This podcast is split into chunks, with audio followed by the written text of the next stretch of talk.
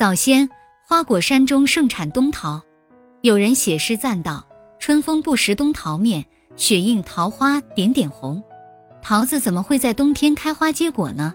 原来有个传说，当初孙大圣在天宫当弼马温的时候，有一天来到玉桃园，只见一个个仙桃又红又大，乐得大圣抓耳挠腮，嗖的纵上桃树，大嚼起来。吃着吃着，大圣心里想：仙桃虽好，可这园子里的风光哪如俺老孙的花果山？不如回去。说走就走，一个跟头跳出天宫。大圣出了南天门，直奔花果山。这当口，他的身后追来一个人，谁？看管桃园的桃花仙子。大圣发觉有人追赶，一闪身不见了。桃花仙子连忙按住云头，向下打量，只见一片青山，几湾绿水，花丛中蜂蝶嬉戏，上下飞舞，草木间兔奔鹿跃，你追我赶。桃花仙子越看越爱，越爱越看。竟把追赶大圣的事儿给忘了，心想：索性由他一游，也不往来人间一趟。想罢，便顺着山间小道直往前走，不觉离开望海楼，进人三元宫，穿过自在天，登上九龙桥，转过风口岭，下了十八盘，来到一个僻静去处。仙子觉得口渴，四处打量，想找点水喝。忽见远处一片小小桃林，一阵悦耳山歌从林内传来。桃花仙子大喜，急忙迎着歌声寻去，绕过一棵棵桃树，发现唱歌的是一个年轻后生，正在收摘毛桃。仙子有点害羞，半转过脸去，细声问道：“小哥哥，我是行路之人，口渴难忍，能不能给碗水喝？”后生见问，停住歌声，发现面前站着一位如花似玉的姑娘，不禁脸红起来，连忙把头低下，笑道。姐姐，请吃几个桃子解渴。说罢，从树上摘了几个桃子，双手捧了过去。桃花仙子谢了谢，也不推辞，顺手拿了一个，咬了一口，不禁皱起眉头，失声喊道：“哎呀，怎么这么难吃？”后生忙说：“姐姐，这棵树上的桃子还是我们云台山里最好的哩。”仙子惊奇地说。怎么，你们这里最好的桃子竟是又苦又涩的？后生答道：“听老辈人讲，我们这山里原来也有上好桃子，个个又红又大，又甜又脆。后来因为天上王母娘娘要开什么蟠桃大会，看中了我们这里的桃子，便派天兵天将下来，把我们的桃树全移到天上，一颗也没有留下。”后生说到这里，看到仙子脸上露出疑问的神色，便又解释道。这片桃林还是我太祖爷爷偷偷藏起的一个桃核，后来培植起来的。仙子这才恍然大悟，他心想：把好品种的桃子统统掠到天上，不是太对不起人间吗？怎么办呢？桃花仙子看看这种又酸又涩的毛桃，再看看面前这个淳朴忠厚的后生，不禁低头沉思起来。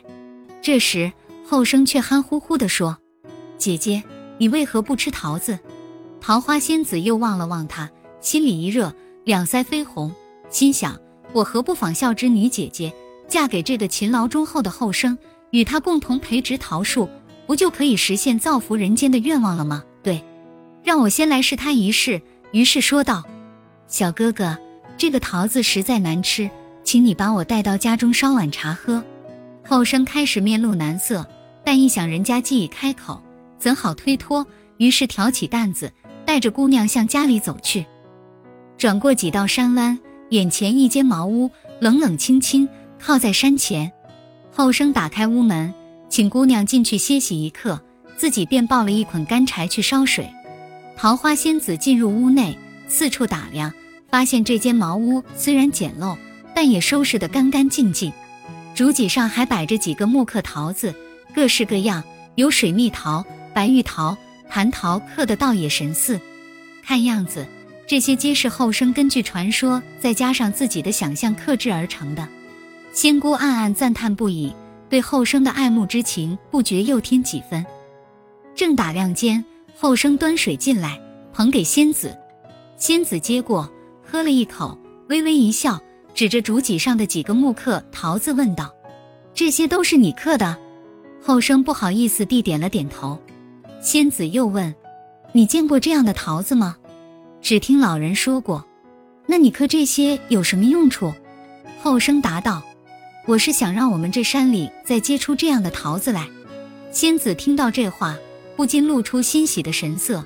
她终于抬起羞红了的脸，鼓足勇气向着后生说道：“小哥哥，巧妇虽巧，难为无米之炊。我倒有一个想法，不知哥哥是否愿意？我父母双亡，如今孤单一人，家中尚有几棵祖传两种桃树。”可以移来，不知哥哥是否愿意？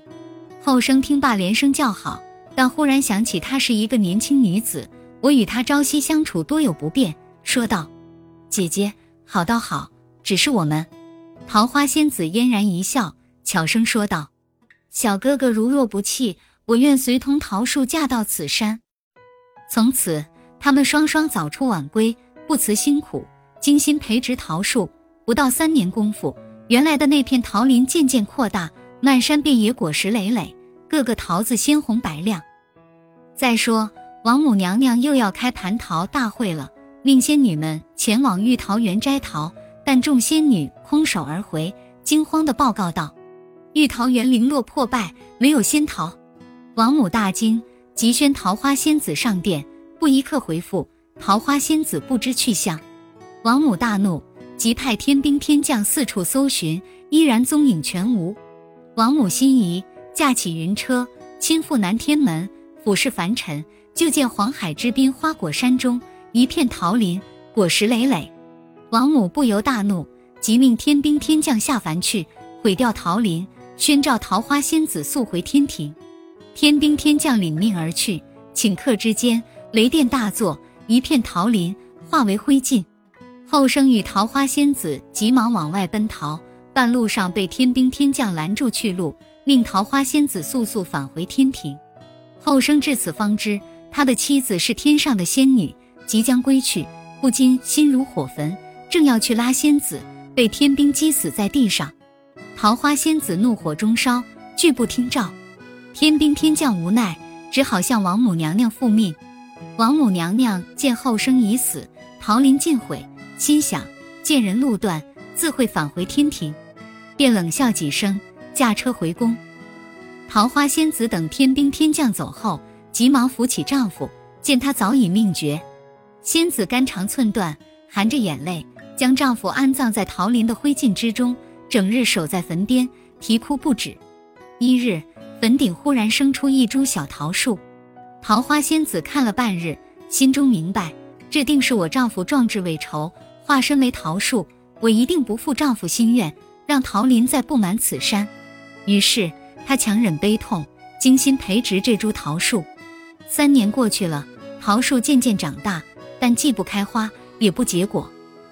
地下三年，天上一夕，王母娘娘返宫后，发现桃花仙子仍未返回天庭向她请罪，心中诧异，便变成一个老婆婆来到云台山里查看究竟。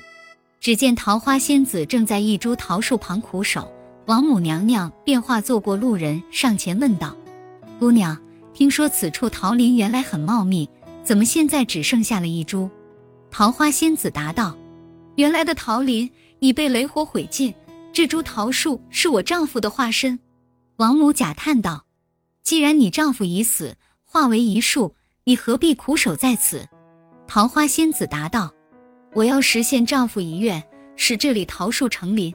但是不知为何，三年已过，此树既不开花，也不结果。王母娘娘又说：“既然如此，更不要苦守了。再说已近隆冬，此树定难成活，你不如回家去吧。”话未说完，就见天气突变，大雪纷飞，顷刻之间，百里云台一片银白。桃花仙子不为所动，毅然说道。我是让此树开花结果。王母娘娘见他如此坚决，大怒之下又生一计。她冷冷笑道：“若要此树结果，除非用你的鲜血化红桃。”说罢，飘然而去。桃花仙子这才明白老太婆是王母所化，便哈哈一笑：“要我鲜血，这有何难？”于是拔下头上金簪，照准心窝猛刺下去。只见一腔热血洒满桃树。顿时点点鲜血，绽开朵朵桃花。从此年年隆冬，花果山上满山的桃树总是长满累累的冬桃。